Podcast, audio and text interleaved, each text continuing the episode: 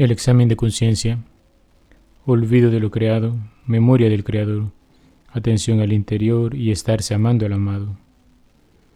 Dice el libro de la imitación de Cristo. No debemos confiar de nosotros grandes cosas, porque muchas veces nos falta la gracia y la discreción. Poca luz hay en nosotros y presto la perdemos por nuestra negligencia. Y muchas veces nos sentimos cuán ciegos estamos en el alma Muchas veces también obramos mal y lo excusamos peor. A veces nos mueve la pasión y pensamos que es celo. El hombre recogido antepone el cuidado de sí mismo a todos los cuidados, y el que tiene verdadero cuidado de sí poco habla de otros.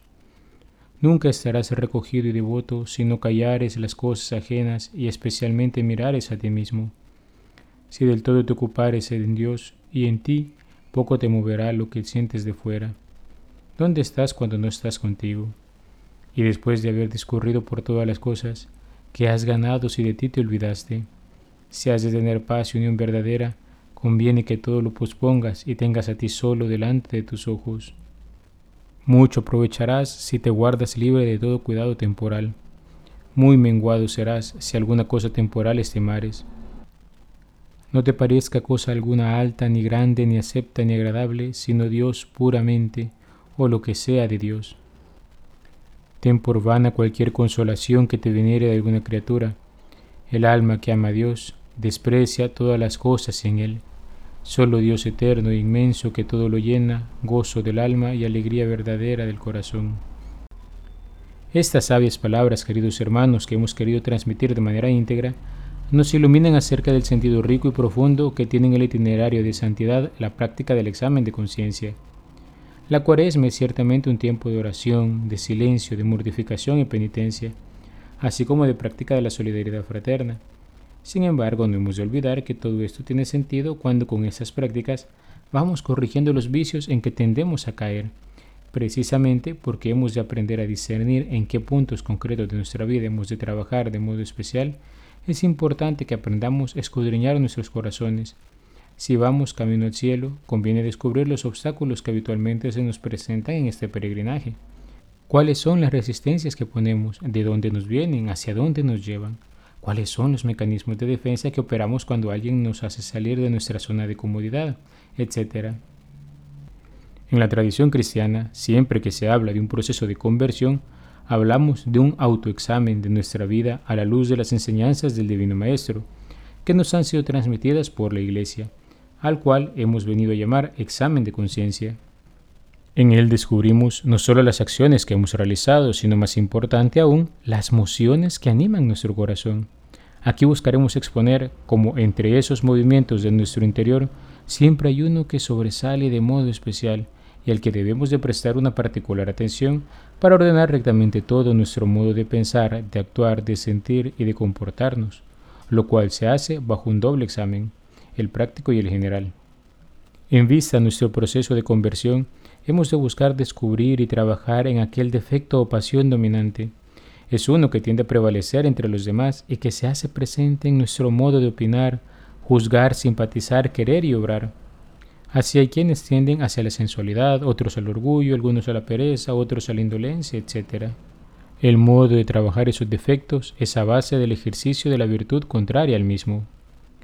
El defecto o pasión dominante es tanto más peligroso cuanto que con frecuencia compromete nuestra primera cualidad, que es una buena y recta inclinación de nuestra naturaleza, cualidad que debe ser cultivada y sobrenaturalizada por la gracia. Hay en cada hombre sombras y luces, existe el defecto dominante y a la vez excelentes cualidades. Mientras vivimos en la divina amistad existe en nosotros un especial dominio o atracción de la gracia que generalmente perfecciona en nuestra naturaleza lo que en ella hay de más hermoso, para irradiar luego sobre lo que vale menos. Es preciso que el defecto dominante no sofoque nuestras buenas inclinaciones ni aquel atractivo de la gracia. El hombre ha sido creado bueno por Dios, pero las heridas del pecado lo llevan muchas veces a inclinarse hacia el mal. Sin embargo, cuando procura vivir en la amistad con el Señor, sus cualidades salen a la luz, resplandecen de la hermosura del Señor y dan frutos exquisitos de santidad. La fidelidad de la gracia es un elemento clave para vencer el pecado en general y el defecto o pasión dominante en particular. ¿Cómo identificamos ese defecto? Diferentes maestros de vida espiritual dan diversos modos y ciertamente al inicio del camino de conversión es más fácil identificarlo que cuanto más se avanza porque tiende a transformarse y ocultarse. Bajo la máscara de humildad se puede esconder un ánimo apocado, dejado y tibio, que revela una profunda timidez. Aquí nos atenemos a las sabias palabras de uno de los grandes teólogos del siglo XX, que buscaron profundizar en el desarrollo de la vida espiritual del hombre, el padre Garrigou Lagrange. Él, como buen teólogo, lo primero que nos sugiere es impetrar del Señor la gracia de poder conocer ese defecto o pasión dominante, es decir, llevar a nuestra oración una súplica para que el Señor nos conceda la luz necesaria para poder identificarlo. Luego hay que entrar en el propio interior y preguntarse, ¿a dónde van mis ordinarias preocupaciones? ¿Cuál es generalmente la causa de mis tristezas y alegrías? ¿De dónde me vienen habitualmente mis estados de ánimo y reacciones? y así ir progresando hasta identificar el origen habitual de los propios pecados. No de una u otra manera falta accidental, sino de los pecados habituales que crean en mí como un estado de resistencia a la gracia, especialmente si tal estado es permanente y me lleva a omitir los ejercicios de piedad. Otro elemento importante para discernir esto es consultar al propio director espiritual, pues nadie es buen juez de sí mismo y es muy oportuno para todo cristiano tener a alguien que le acompañe en este combate al cual se acerca. El defecto dominante puede conocerse también a través del examen de las tentaciones que vienen con más frecuencia.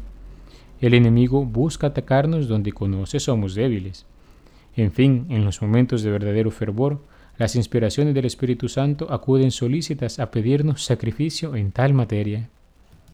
Una vez identificado, hemos de combatir con la oración, la penitencia y el examen. Parafraseando al beato Columbia Marmión, si la Eucaristía es el alimento para el alma, la oración es como su respiración. Este es un importante medio, puesto que la amistad con Dios nos hace crecer en la caridad y nos fortalece en las virtudes. La penitencia es una mortificación que hemos de proponernos en vista a practicar de modo especial cuando se manifieste el defecto. Es como una palanca que nos ayuda a avanzar, busca reparar por la falta y satisfacer por la pena. Recordemos, la penitencia en sentido cristiano tiene un sentido medicinal. Siempre busca la salud del alma y conviene consultar con el director espiritual o con el confesor antes de ponernos una. Toda victoria en esta lucha contra el hombre viejo siempre hemos de atribuirla a Dios. Es la victoria de Cristo crucificado y resucitado en nuestras vidas. Pero para mantener encendido el espíritu de oración y adecuar la penitencia según vamos progresando en la vida espiritual, es necesario recurrir al examen de conciencia, el cual será para nosotros la ocasión para ponernos como el centinela en la torre de vigilancia, pronto a combatir al enemigo que merodea. Toda nuestra vida es un combate espiritual. Siempre estamos buscando obrar según la voluntad de Dios en este itinerario nuestro hacia el cielo. Y el examen de conciencia es un elemento muy importante que nos ayudará a permanecer fieles al Señor y progresar en nuestra amistad con Él. Aunque en este periodo de tiempo llega a su culmen en la Semana Santa, un tiempo en que habitualmente la gente toma vacaciones, sabemos nosotros que nadie puede tomarse vacaciones del cultivo de su vida espiritual, porque ésta no es estática, es siempre dinámica. Uno avanza o retrocede. Conforme avanzan los años, cada quien va perfeccionándose en el conocimiento de sí mismo, y esto es positivo, pero recordemos que la finalidad de este conocerse es un configurarnos cada vez más a Cristo, a sus actitudes y comportamientos, pensamientos y sentimientos. Descubrir aquellos aspectos que en nuestras vidas no están caminando según la voluntad de Dios nos sirve para redireccionarlos. Buscamos continuamente corresponder a las gracias que el Señor nos da.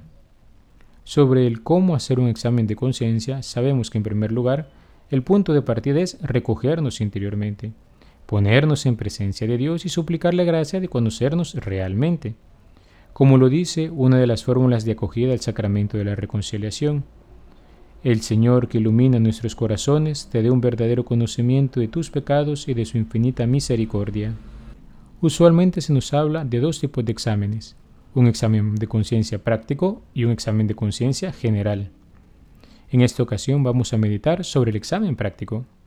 Este se puede realizar en tres momentos de la jornada, al inicio, a la mitad y al final. Al inicio habitualmente se le llama también examen preventivo, se trata de que, poniéndonos en presencia de Dios, hemos de hacer memoria de la virtud con la cual estamos buscando combatir nuestro defecto dominante. Es lo que actualmente queremos trabajar y que habitualmente nos proponemos bajo el esquema más general de un plan de vida que muchos hacen al inicio del año. El objetivo del examen preventivo es renovar la resolución. A media jornada y al final conviene detenernos un momento, el cual puede coincidir con una visita al Santísimo, el rezo del Ángelus u otra oración, para poder valorar cómo ha estado nuestra jornada. En este campo hay dos tipos de iniciativas. Por un lado tenemos la escuela ignaciana, que enseña que hemos de repasar la jornada vivida hasta ese momento, viendo los momentos en que la vivencia de la virtud que nos propusimos cultivar se puso a prueba y anotar cuántas veces fallamos, hacernos nuevamente el propósito de vivir esa virtud para lo que resta de la jornada.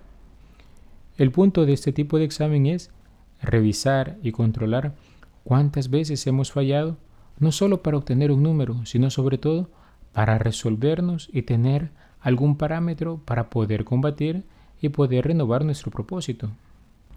Por otro lado, hay quienes parten de la pregunta, ¿dónde está mi corazón en ese momento? con la cual buscan dirigir un golpe de vista rápido sobre el centro profundo o íntimo del alma y recoger inmediatamente la nota dominante, hacia donde se encuentra inclinada el alma, hacia sí misma, hacia las criaturas que la disgregan y disipan, o hacia Dios, de lo cual se sigue un acto de contrición para redireccionar lo que esté torcido y una resolución para afirmar lo recto. En el libro La vida interior del padre Joseph Tissot se nos presenta esta estrategia. Dice así: Muchas impresiones, muchas aspiraciones y muchos sentimientos se aglomeran apretadamente en el corazón. Es este un depósito insondable, pero sea cualquiera el número y la naturaleza de estas disposiciones, hay siempre una que domina. No siempre es la misma, el corazón humano tiene tantas fluctuaciones. Un afecto sucede otro afecto, una impresión sustituye a otra, pero hay siempre una que, ocupando el primer lugar, da al corazón su dirección y determina su movimiento. Esta es, en suma, la que da la nota verdadera del alma. De esta es preciso que yo me apodere ante todo si quiero tener la fisonomía del corazón. Algunas veces veré que la disposición que me domina es el ansia del aplauso, o el deseo de alabanzas, o el temor de una censura. Otras veces es el desabrimiento nacido de una contrariedad, de una conversación o de un proceder que me ha mortificado, o bien el resentimiento procedente de una reprensión agria y dura. Otras veces es la amargura producida por la suspicacia o el malestar mantenido por una antipatía, o tal vez la cobardía inspirada por la sensualidad o el desaliento causado por una dificultad o un fracaso. Otras veces es la rutina fruto de la indolencia o la disipación, fruto de la curiosidad y de la alegría vana, etc. O por el contrario, el amor de Dios, la sed de sacrificio, el fervor encendido por un toque señalado de la gracia, la plena sumisión a la voluntad de Dios, el gozo de la humildad, etc. Bueno o mala, lo que urge averiguar es cuál es la disposición principal y dominante, porque hay que ver el bien lo mismo que el mal, pues lo que se trata de conocer es el estado del corazón. Es preciso que yo vaya directamente a examinar el gran resorte que hace mover todas las piezas del reloj. Así, el examen preventivo no es otra cosa sino renovar la resolución de un buen propósito que me he hecho de trabajar algo en particular en mi vida a lo largo del año, por ejemplo, y se realiza al inicio de la jornada. Luego el examen práctico lo que busca hacer a mitad de la jornada o al final de esta es simplemente renovar ese buen propósito. No se trata de perder la calma o la serenidad cuando descubramos que hemos fallado, sino renovar aquella buena intención que debemos mantener para poder progresar de verdad en el cambio de actitudes y comportamientos, pensamientos y sentimientos. Al final, lo que estamos buscando hacer es configurar nuestra mente, nuestro corazón, nuestra voluntad con las de Cristo Jesús. En la próxima intervención meditaremos acerca del examen de conciencia en general.